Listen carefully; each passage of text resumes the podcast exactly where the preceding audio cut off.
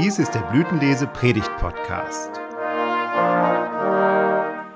Details zum Thema dieser Folge und wer für sie redet, finden Sie in der dazugehörigen Beschreibung. Der Herr segne alles Reden und Hören. Gnade sei mit euch und Friede von Gott, unserem Vater und dem Herrn Jesus Christus. Amen.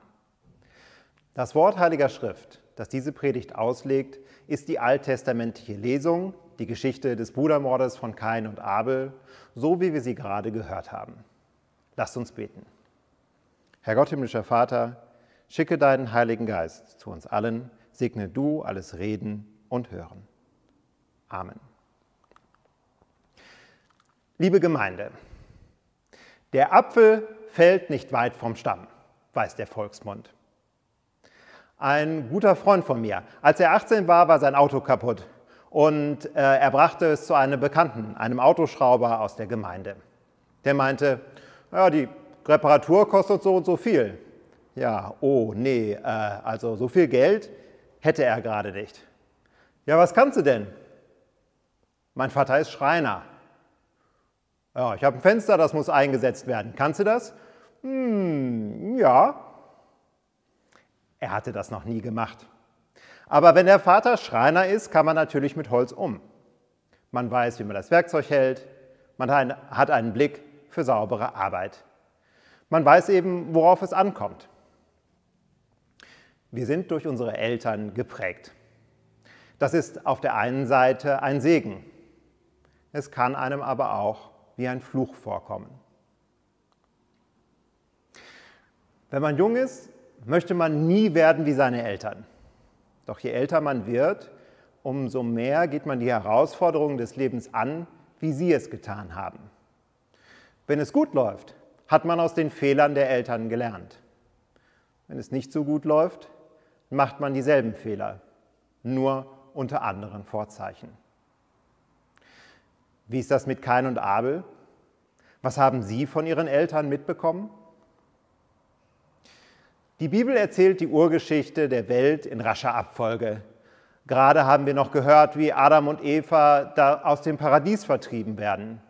Der Mann namens Mensch und seine Frau namens Leben passen nicht in die unmittelbare Gemeinschaft mit Gott.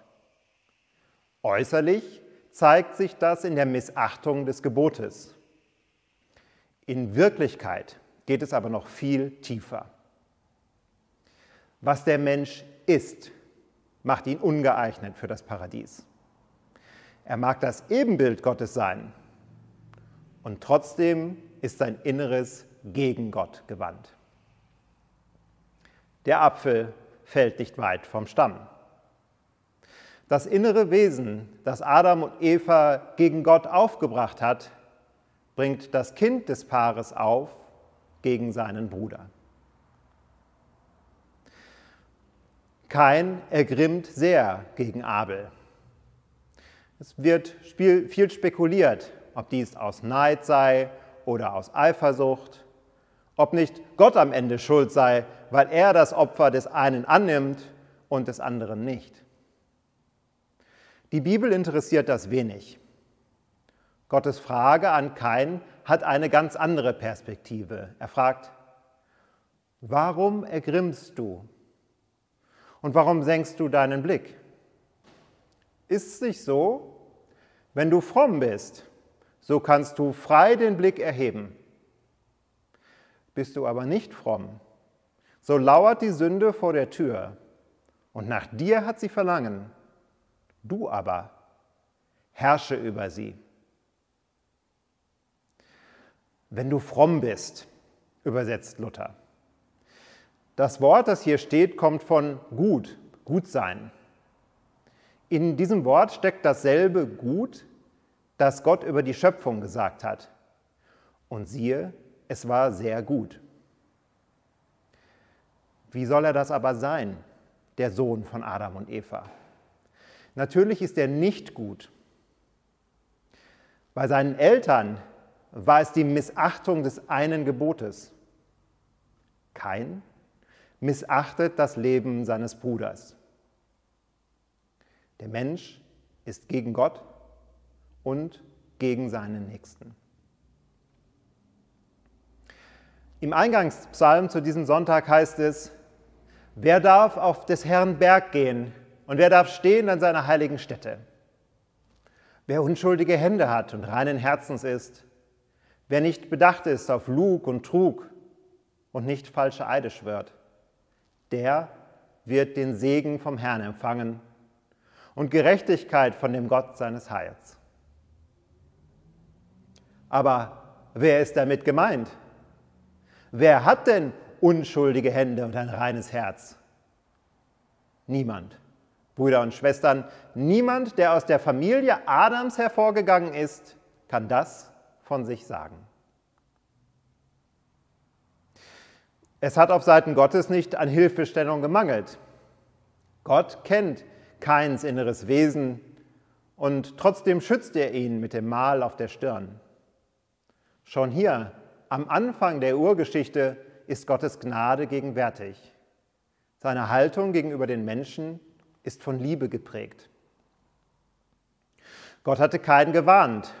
Die Sünde lauert vor der Tür und nach dir hat sie Verlangen. Du aber herrsche über sie. Gott hat im Verlauf der Geschichte immer wieder versucht, den Menschen gegen die Sünde stark zu machen. So ist das Gesetz des Mose zu verstehen. Es soll eine Ordnung sein für Gottes Volk. Kaum jemand hat das Gesetz so verehrt wie die Pharisäer. Sie haben genau gewusst, was für einen Schatz sie in Händen halten. Doch deshalb wussten gerade sie, wie schwierig es ist, das Gesetz recht auszulegen. Im Evangelium haben wir die Frage des Pharisäers an Christus gehört. Was muss ich tun, dass ich das ewige Leben ererbe?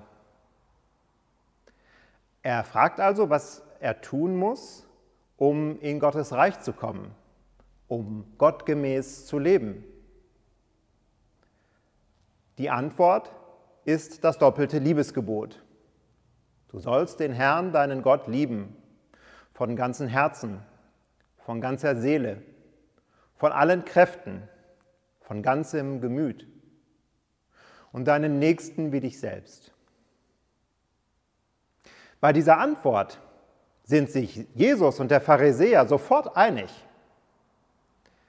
Der Pharisäer fragt aber dann weiter und fragt, wer ist denn mein Nächster? Daraufhin erzählt Jesus ihm das Gleichnis vom barmherzigen Samariter. Die Tragik dieses Gleichnisses ist, dass der Levit und der Pharisäer meinen, dass sie das Richtige tun. Sie gehen an dem geschlagenen Mann vorbei, weil sie die Reinheitsvorschriften des Gesetzes einhalten wollen. Sie verehren das Gesetz und sie wollen das Gesetz ehrlich halten. Doch sie missachten das Leben ihres Nächsten.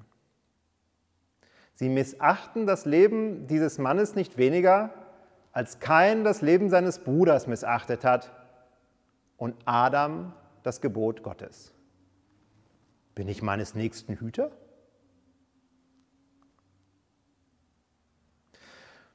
Was ist das Gegenbild, das Jesus bietet? Der barmherzige Samariter. Er sieht den Verwundeten und es jammert ihn. Es zieht ihm das Herz zusammen. In dem Moment waren ihm die Reinheitsvorschriften egal. Er hat einfach gemacht, was er für richtig hielt. Und Jesus sagt seinem Gesprächspartner ganz ausdrücklich, geh hin und tu desgleichen. Dieses Wort Jesu hat die Kirche für sich angenommen. Die Diakonie zählt zu den Lebensäußerungen der Kirche. Nur da, wo Kirche tatkräftig hilft, ist sie wirklich Kirche. Das gilt unabhängig von Glauben und Haltung derer, die Hilfe brauchen. Es ist ein Auftrag Jesu an uns. Doch Kinder Adams sind wir immer noch und Geschwister keins. Darüber schreibt Paulus, wie nun durch die Sünde des einen die Verdammnis über alle Menschen gekommen ist, ist auch durch die Gerechtigkeit des einen für alle Menschen die Rechtfertigung gekommen, die zum Leben führt. So redet Paulus von Adam und Christus. Durch Jesus Christus ist die Kette gebrochen. Du bist nicht mehr einfach nur von Adam geprägt, sondern dein Schöpfer selbst macht dich neu. Was in Adam angefangen hat, hat zu Kain geführt. Doch Jesus hat einen Pflock in die Erde gerammt, an der sich diese Reihe aufribbelt, das Kreuz auf Golgatha. Was dort angefangen hat, führt zum Leben. Du bist ein Kind dieser Liebe Gottes zu uns, seit du auf seinen Namen getauft bist. Du hast jetzt seine Prägung bekommen. Ich hatte am Anfang von meinem Freund erzählt, der mit einem gepflegten Selbstbewusstsein an den Einbau dieses Fensters gegangen ist. Sein Vater war ja Schreiner. Das ist ein Beispiel für eine gute Prägung, die man von seinen Eltern mitbekommen kann, ein Handwerk zu lernen, Fähigkeiten und Eigenschaften, die einem im Leben weiterbringen. Die Geschichte geht noch weiter.